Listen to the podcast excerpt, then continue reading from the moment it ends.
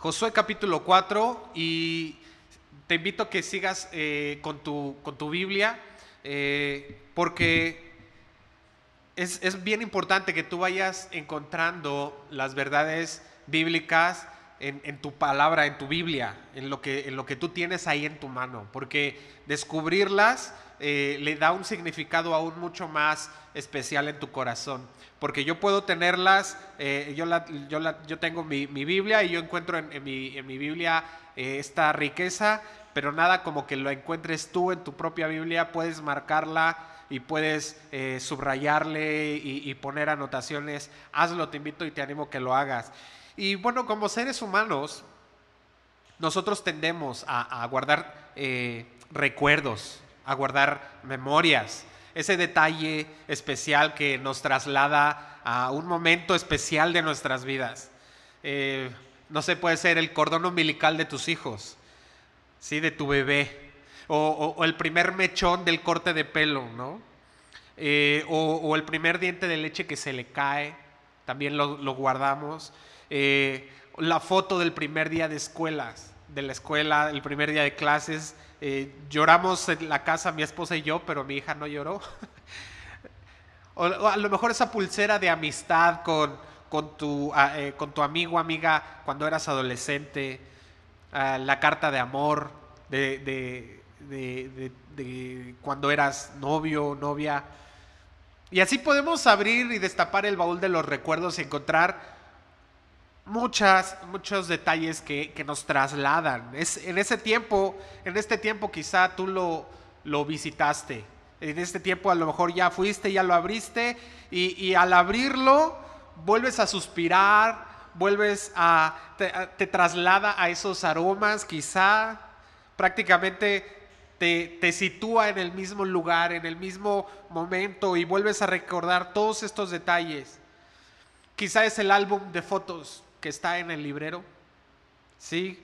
Y, y que al volverlo, al, ver, al volverlo a ver y al enseñárselo a tus hijos, quizá uh, les cuentes la historia y les digas todos los detalles que pasó cuando se tomó esa foto. Y, y, cada detalle es importante. Y es que Josué en este tiempo nos va a hablar justamente de ese álbum, que más que un álbum, era un depósito de memorias, que era una señal y, esta señal pues no se puede guardar en el librero. Y vamos a ver por qué. Acompáñame capítulo 4, versículo 1, porque dice, cuando toda la gente hubo acabado de pasar el Jordán, Jehová habló a Josué diciendo, me emociona ver que Dios sigue hablando. Cuando Dios está dando una palabra, Él está esperando que obedezcamos. Recordemos que Dios utilizó la estrategia militar que, vimos eh, eh, semanas anteriores, una estrategia militar fracasada para salvar a una familia. Entonces Dios no se olvida de las familias. Está pendiente no solo de ti, está pendiente de tu familia. Ahora, al obedecer a Dios, vamos a ver que Dios va a seguir hablando. Si no obedeces a su palabra, entonces tendrás que regresar nuevamente a la misma palabra. Y así es Dios. Dios nos habla hasta que entendemos. Y una vez que obedecemos, gloria a Dios que Él sigue hablando. Así Dios sigue hablando. Y dice el versículo 2, toma del pueblo doce hombres, uno de cada tribu, y mándales diciendo, tomad de aquí de en medio del Jordán, del lugar donde están firmes los pies de los sacerdotes, doce piedras, las cuales pasaréis con vosotros y levantarlas en el lugar donde habéis de pasar la noche. Ahora, Dios le está pidiendo a, Josué que tomen piedras para levantar un montículo y, y, más adelante vamos a ver detalle. Pero pon atención, ¿de dónde es que tenemos que tomar estas piedras? Estamos hablando que Dios le estaba mandando a Josué que tomara los elementos, estas piedras, para levantar un altar, un lugar de memoria, un lugar de testimonio. Pero no podemos levantar ese, ese, testimonio con nuestras fuerzas, tiene que ser a partir de Cristo y a partir de la obra que Dios hizo. La Biblia nos dice que Jesús es la roca de salvación. Cristo es quien nos mantiene firmes. No se trataba, y dice que era el lugar donde están los, los firmes, los pies de los sacerdotes. Ahora, no se trata aquí de los pies firmes, sino del lugar donde podemos estar firmes. Contempla la escena, los que cargaban el arca del pacto, era, era un arca que no era ligera, estaba hecha de oro y, tenía unas dimensiones bastante enormes. Y, era sostener ese peso que algunos están calculando que era alrededor de mil kilos. Y, y habían cargado durante todo el tiempo que toda la gente estuvo atravesando el Jordán. Entonces imagínate cómo era esto, que cuando ellos habían pasado el Jordán, Dios le había dicho, ve y saca las piedras donde los pies de los sacerdotes siguen firmes.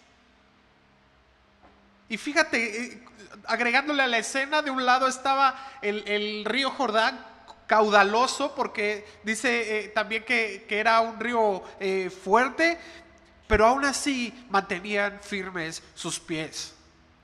Habacuc capítulo 3 versículo 19 dice, el Señor soberano es mi fuerza él me da pie firme como al venado, capaz de pisar sobre las alturas.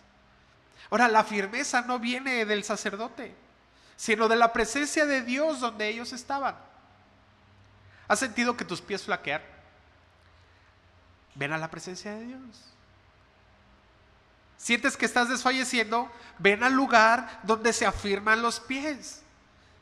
Ven a la casa de Dios donde está su palabra. ¿Tienes dudas para tomar decisiones? Ve al lugar donde se pueden dar pasos firmes, donde se pueden dar pasos seguros. Ven y además llévalo a tu casa, porque dice, y, levantarlas en el lugar donde habéis de pasar la noche. Toma a Cristo, la roca, llévala contigo. Así tú vas a saber quién está contigo cuando tengas que pasar por la noche.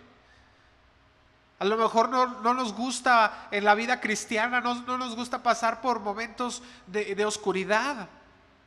Pero si es necesario pasar por momentos de oscuridad, es mejor que lleves a Cristo contigo, porque vas a saber que tú vas a, a, poder pasar por los momentos de dificultad. Cuando la noche sea más oscura, tú vas a saber que Dios está contigo. Ahora el pueblo de Israel está a punto de entrar a Jericó, lo vamos a ver en una o dos semanas, eh, pero fíjate cómo esto eh, eh, era algo que ellos pudieron haber tenido un poco de temor todavía. Esta era enfrentarse a una ciudad amurallada de, ciudad, de muros altísimos donde ellos no podían entrar simplemente, pero Dios les estaba diciendo, lleva contigo a Cristo. Segunda de Corintios capítulo 4 versículo 8 nos dice que estamos atribulados en todos, en todo, mas no angustiados, en apuros, mas no desesperados, perseguidos, mas no desamparados, derribados, pero no destruidos, llevando en el cuerpo siempre por todas partes la muerte de Jesús, para que también la vida de Jesús se manifieste en nuestros cuerpos. Necesitamos recordar lo que Dios hace cuando nosotros estamos pasando por la noche. Cuando pasamos por situaciones donde vemos la mano de Dios. Necesitamos poner atención y grabar en nuestra vida, en nuestros corazones, llevar evidencia de la obra que Dios hizo con nosotros. Ahora, no estoy hablando aquí de cosas físicas, porque fácilmente podemos tomar eso físico y hacerlo nuestro ídolo. Y ya hablamos acerca de la idolatría eh, eh, en estas semanas. No estamos hablando de las cosas eternas, estamos hablando de las cosas externas, estamos hablando de las cosas que son eternas. Ahora, solo mi familia puede dar testimonio de esto, pero yo no soy el mismo Alex que hace 10 años. No soy el mismo Alex que hace 5. No soy el mismo Alex que hace un año. Las cosas que Dios ha hecho conmigo las cargo y las llevo conmigo cada vez que estoy a punto de resucitar al viejo Alex. Cada vez que yo quiero, el, viejo Alex quiere volver a nacer, entonces traigo a la memoria, traigo al recuerdo las cosas que Dios ha hecho conmigo y entonces recuerdo que soy hecho nueva criatura. Eso me permite decidir cada día por Jesús y por su cruz. Versículo 4 dice, entonces Josué llamó a los doce hombres, a los cuales él había designado de entre los hijos de Israel, uno de cada tribu. Y les dijo Josué, pasad delante del arca de Jehová nuestro Dios a la mitad del Jordán, y cada uno de vosotros tome una piedra sobre su hombro, conforme al número de las tribus de los hijos de Israel, para que esto sea señal entre vosotros. Y cuando vuestros hijos preguntaren a sus padres mañana diciendo, ¿qué significan estas piedras? Ahora fíjate, el arca está situada a la mitad del Jordán. Y Josué le dice a doce hombres que ya se había designado, en el capítulo anterior lo vimos, y esto es, eh, eran representantes de cada familia. Y, y, sí, te estoy hablando a ti, que el que lleva el, sacerdocio en su casa, el responsable de, de llevar el evangelio a su casa. Tú eres uno de esos doce y que Dios nos está diciendo esto pasa delante del arca. Ahora, esto es bien, bien impresionante, porque esto también tiene que ver con dejar atrás la vida del pasado y caminar hacia una vida nueva. La vida cristiana de la que hemos estado hablando. Pasar el Jordán era muy significativo para el pueblo de Israel. Era entrar en, en la tierra que Dios ya les había entregado. Ahora, la misma arca que iba a pasar por delante del pueblo cuando pasó el pueblo y se ubicó el arca en medio del Jordán, pasó el pueblo y ahora Dios les estaba diciendo, agarren piedras de delante de la, del arca del pacto. Ahora el arca había caminado por el frente, pero ahora había quedado atrás del pueblo y atrás de la gente. Y qué hermoso que Cristo es nuestro todo. Cristo es nuestro delante, pero también Cristo es nuestro, nuestra retaguardia. Dios está teniendo cuidado de nosotros por delante y por detrás. Entonces los representantes de las familias podían ir y tomar una piedra que, que, no era la más pequeña, no era así como dijeras, este, a ver esta piedra de río, ya sabes, estas chiquitas que tú puedes aventar y que rebotan sobre el agua, no era esa piedra. Dice que tomaron la piedra y ¿dónde la pusieron? Sobre su hombro. Y, esto me recuerda un poco eh, el texto en Lucas, cuando dice, en Lucas capítulo 9, versículo 23, dice, si alguien quiere venir en pos de mí, niéguese a sí mismo, tome su cruz cada día y sígame. ¿Recuerdas? O sea, estamos hablando que las rocas, es, la roca es Jesús y, ahorita la Biblia también nos dice esto, que debemos de llevar nuestra cruz y, llevar a cruz, llevar la cruz no es un tema sencillo, no es un tema simple. No, no podemos esperar que la vida cristiana sea miel sobre hojuelas. Es, es morir cada día a mis malos deseos. Es entregarme cada día a servir a mi familia, a servir a mi esposa. Es dedicarme a escudriñar su palabra. Es permanecer en la fe. Es permanecer añadido, anexado a la vida y batallar todos los días con este Alex que te decía yo, este viejo hombre que se quedó de aquel lado del Jordán.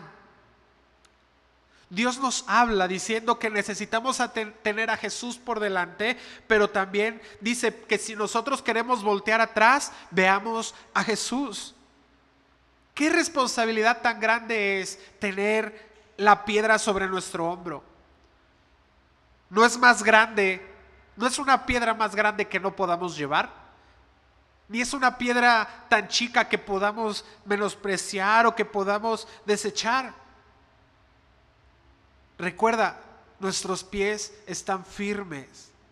Podemos hacerlo porque Él es el que nos fortalece. Es esta piedra es del justo tamaño para poderla llevar en nuestro hombro. Porque si fuera de otra manera, entonces sencillamente menospreciaríamos ese sacrificio. Ahora, la responsabilidad es esta. Los hijos en algún momento iban a ver estas piedras. Esta pila de piedras las iban a ver encima del campamento y van a preguntar, ¿y esto qué es? No, sé si, si, te ha tocado eh, eh, a los hijos entre los 3 y 4 años. Mi, mi, pequeña Alexa se adelantó, a los 2 años y medio ya está en la etapa del por qué. ¿Y por qué? ¿Y por qué? ¿Y por qué? Y ahora imagínate que tus hijos, eh, que los hijos de Israel estaban viendo estas piedras y dice, bueno, ¿y estas piedras qué? Versículo 7. Les responderéis que las aguas del Jordán fueron divididas delante del arca del pacto de Jehová. Cuando ella pasó el Jordán, las aguas del Jordán se dividieron y estas piedras servirán de monumento conmemorativo a los hijos de Israel para siempre. Ahora fíjate, tenemos nosotros la responsabilidad de enseñarles el Evangelio a nuestros hijos. Qué importante que nosotros estemos dando este testimonio. Cuando ellos pregunten, quiere decir que ellos están viendo. Esto quiere decir también que esto es un ejemplo. ¿Sí? No es solamente la tradición oral, no es algo que nosotros les enseñemos con, eh, con, palabras, sino que no es una teoría solamente, sino que nosotros debemos estar enseñando el Evangelio todos los días con nuestro ejemplo. Debemos estar viviendo el Evangelio en nuestra casa. Enseña a tus hijos el Evangelio. Y si puedes hacerlo sin palabras, mucho mejor. Espero que se entienda este eufemismo. Este testimonio es para siempre y va a quedar grabado en el corazón de tus hijos para siempre. Y no importa que tú hayas llegado ya grande a, la vida cristiana y tus hijos sean grandes, eh, aún tú puedes enseñarles y compartirles el Evangelio. Y ellos van a preguntar, ¿qué son estas piedras que están ahí? Versículo 8 dice, y los hijos de Israel lo hicieron así como Josué les mandó. Fíjate qué hermoso. ¿No, papás, ¿no les gusta cuando sus hijos hacen esto así? ¿Lo hicieron como se les mandó? Bueno, esto es papá hablando, perdón. Tomaron doce piedras de medio del Jordán como Jehová lo había dicho a Josué, conforme al número de las tribus de los hijos de Israel, y las pasaron al lugar donde acamparon y las levantaron allí. Josué también levantó doce piedras en medio del Jordán, en el lugar donde estuvieron los pies de los sacerdotes que llevaban el arca del pacto, y han estado allí hasta hoy. Ahora fíjate, dice, la, pasaron, las pasaron al lugar donde acamparon. Y este lugar es Gilgal. Y y vamos a ver más adelante qué es este lugar, así que ah, no nos vamos a, a, atorar ahí un poquito, pero pon atención a esto. Josué se levantó y también puso un altar de testimonio dentro del río Jordán, ahí donde estaban los sacerdotes cargando. Y esto es muy significativo. El Jordán no siempre era caudaloso o caudaloso, perdón. Cuando Josué puso las piedras eh, en medio del Jordán, esto era para que cuando el, el Jordán no tuviera agua y vinieran los tiempos de la sequía, pudiera haber testimonio que Dios había detenido el Jordán y que lo había partido en dos y el pueblo había pasado por el medio en seco. Sabes, nosotros necesitamos recordar lo que Dios hace, aun cuando deje de hacerlo. Nosotros necesitamos recordar lo que Dios hizo con nosotros. Nosotros necesitamos recordar que Jesús murió en la cruz. Necesitamos recordar que Dios nos salvó. Aun cuando hoy pudiéramos decir, soy pecador, no merezco el perdón, no, esto que yo acabo de hacer esta semana o esto fue muy terrible, no merezco que Dios me perdone. Recuerda, Dios ya lo hizo y no ha quedado eh, en el olvido. Hay evidencia de esto. Y este altar que Josué levantó es muy importante para recordarnos que necesitamos permanecernos firmes. Debemos de permanecer firmes y sin fluctuar. Versículo 10. Los sacerdotes que llevaban el arca se pararon en medio del Jordán hasta que se hizo todo lo que Jehová había mandado a Josué que dijese al pueblo conforme a todas las cosas que Moisés había mandado a Josué y el pueblo se dio prisa y pasó.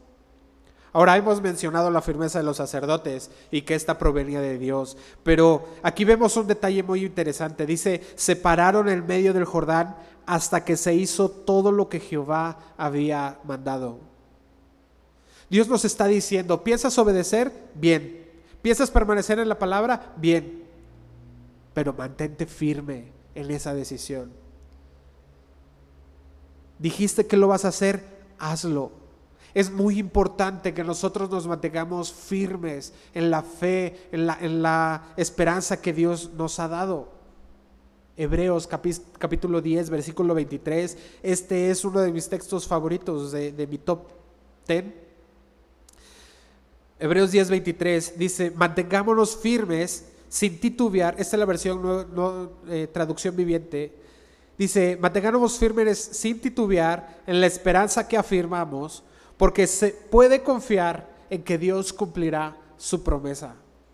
Pensemos en maneras de motivarnos unos a otros. Fíjate, ¿cómo podemos mantenernos firmes? Porque esto no quiere decir que no vamos a tener momentos de, duda o que vamos a tener momentos de flaqueza. Vamos a tener dificultades, pero ¿cómo vamos a mantenernos firmes? Bueno, pensemos en maneras de motivarnos unos a otros a realizar actos de amor y buenas acciones. Y no dejemos de congregarnos como lo hacen algunos, sino animémonos unos a otros, sobre todo ahora que el día de su regreso se acerca. Esta es la manera que nosotros tenemos para poder mantenernos firmes. Tenemos la, primero tenemos la confianza de Dios en su promesa, su palabra. Pero también podemos motivarnos unos a otros a realizar actos de amor. No dejarnos de, congregar, animarnos. Y solo puedo pensar en lo que estamos viviendo hoy en día. ¿Cuánta falta nos hace motivarnos? ¿Cuánta falta nos hace motivarnos unos a otros? Aprovecha esta oportunidad, aprovecha la tecnología, graba un video animando a los hermanos, etiquétanos y lo compartimos. O si no te da esto de la tecnología, llama por teléfono a alguien y anímale, compártele. Así nosotros también permanecemos firmes en la fe, nos animamos unos a otros. Y me encanta cuando dice el, el texto, el pueblo se dio prisa. Necesitamos darnos prisa. ¿Necesitas pensarlo? Vamos, anímate, hay que hacerlo, no dudes. Tenemos un gran Dios que está con nosotros. Nos dio a su Hijo para salvarnos. Este no es el fin. Anímate. El día de su regreso se acerca, pero este no es el fin. Qué gran noticia que Él se acerca. El día de su regreso se acerca. ¿Esto nos anima? Los afanes de este siglo van a pasar. Todo lo que estamos viviendo en esta época va a pasar. Queremos estar fuera de nuestras casas, pero también eso va a pasar. ¿Por qué? Porque su regreso está cerca. Esa es también nuestra esperanza. Versículo 11 dice, y cuando todo el pueblo acabó de pasar, también pasó el arca de Jehová y los sacerdotes en presencia del pueblo. También los hijos de Rubén y los hijos de Gad y la media tribu de Manasés pasaron armados delante de los hijos de Israel, según Moisés les había dicho. Como cuarenta mil hombres armados, listos para la guerra, pasaron hacia la llanura de Jericó delante de Jehová. Ahora ellos estaban aquí cumpliendo la promesa de pelear eh, por el pueblo de Israel. Ellos habían quedado en la tierra que estaba antes del Jordán. Y bueno, no voy a, comentar mucho acerca de esto, eh, pero sí quiero decirte algo. Si tú vas a hacer una promesa o has hecho una promesa, no tardes en cumplirla, porque esto honra a Dios. Versículo 14, y fíjate por qué te digo esto, versículo 14, en aquel día Jehová engrandeció a Josué a los ojos de todo Israel y le temieron como habían temido a Moisés todos los días de su vida. Dios le había prometido hace dos, tres capítulos atrás, aunque estamos, estamos diciendo realmente que aquí habían pasado eh, unos tres días, y, y Dios ya había cumplido su promesa. ¿Ves? Qué bueno es Dios eh, que, que, Él es fiel y cumple su promesa. Así que si Dios no retarda sus promesas, tú tampoco retardes tus promesas y cúmplelas. Versículo 15. Luego Jehová habló a Josué diciendo, manda a los sacerdotes que llevan el arca del testimonio que suban del Jordán. Y Josué mandó a los sacerdotes diciendo, subid del Jordán. Y aconteció que cuando los sacerdotes que llevaban el arca del pacto de Jehová subieron de en medio del Jordán y las plantas de los pies de los sacerdotes estuvieron en el lugar seco, las aguas del Jordán se volvieron a su lugar, corriendo como antes sobre todos sus bordes. Y el pueblo subió del Jordán del día el día 10 del mes primero y acamparon el Gilgal al lado oriental de Jericó. Fíjate la fecha, Fíjate y pon atención en esta fecha, porque este día que estamos en el que estamos estudiando se estaban cumpliendo 40 años desde el día en que ellos salieron de Egipto. Cuando ellos habían partido, eh, eh, habían matado el, el, cordero, habían manchado con la sangre en los dinteles de su puerta, habían celebrado la Pascua. 40 años más tarde, ellos pudieron pasar el, el río Jordán. 40 años de haber estado en el desierto, después, de, después de que una generación completa había muerto, ellos por fin habían podido entrar a la tierra prometida. Estaban en la tierra justo donde Dios los había escogido para que estuvieran. Ahora, dice versículo 20, Josué erigió en Gilgal las doce piedras que habían traído del Jordán. Ahora sí, recuerdas que íbamos a hablar de Gilgal y, aquí encontramos algo bien, bien interesante. Porque Gilgal fue la base de operaciones de Josué. Vamos a ver en varios capítulos adelante que varias campañas militares eh, comenzaron a partir de Gilgal. se establecieron ahí por, por bastante tiempo. Ahora, Gilgal significa, literalmente significa eh, piedras eh, en círculo, pero, pero también había un significado para Gilgal que era cambio y era como regeneración. En el capítulo 5 nosotros vamos a encontrar que aquellos que habían nacido en el desierto no habían sido circuncidados. La circuncisión era este pacto que Dios había hecho con Abraham y, era, eh, y tenía que ver mucho con cortar la carne. Y, y cuando hablamos de Gilgal, esto representaba esta nueva generación tomando la tierra prometida este nuevo comienzo que ellos traían para, eh, para Israel, pasar el Jordán y establecer el primer campamento en, el, Gilgal, eh, significaba poner las piedras de una, de una nueva generación, trayendo consigo esta, esta ley, este pacto con Dios y renovando el pacto con Dios. Colocar las piedras en Gilgal era decirle al pueblo y a las demás naciones que, traían a un Dios grande, un Dios que hacía cosas grandes con ellos. Y poner las piedras era un testimonio para el pueblo de Israel, pero también era un testimonio para todas las otras naciones con las que ellos se iban a enfrentar.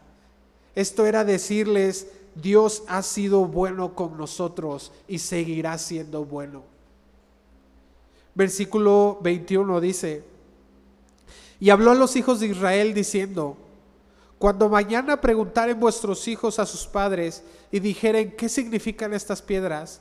Declararéis a vuestros hijos diciendo, Israel pasó en seco por este Jordán porque Jehová vuestro Dios secó las aguas del Jordán delante de vosotros hasta que habíais pasado, a la manera que Jehová vuestro Dios lo había hecho en el mar rojo, el cual secó delante de nosotros hasta que pasamos. Qué referencia tan importante. Muchos de los que estaban habían cruzado el Jordán no habían pasado el mar rojo. Ellos no cruzaron el Mar Rojo o habían sido demasiado pequeños y, no lo tenían en su memoria.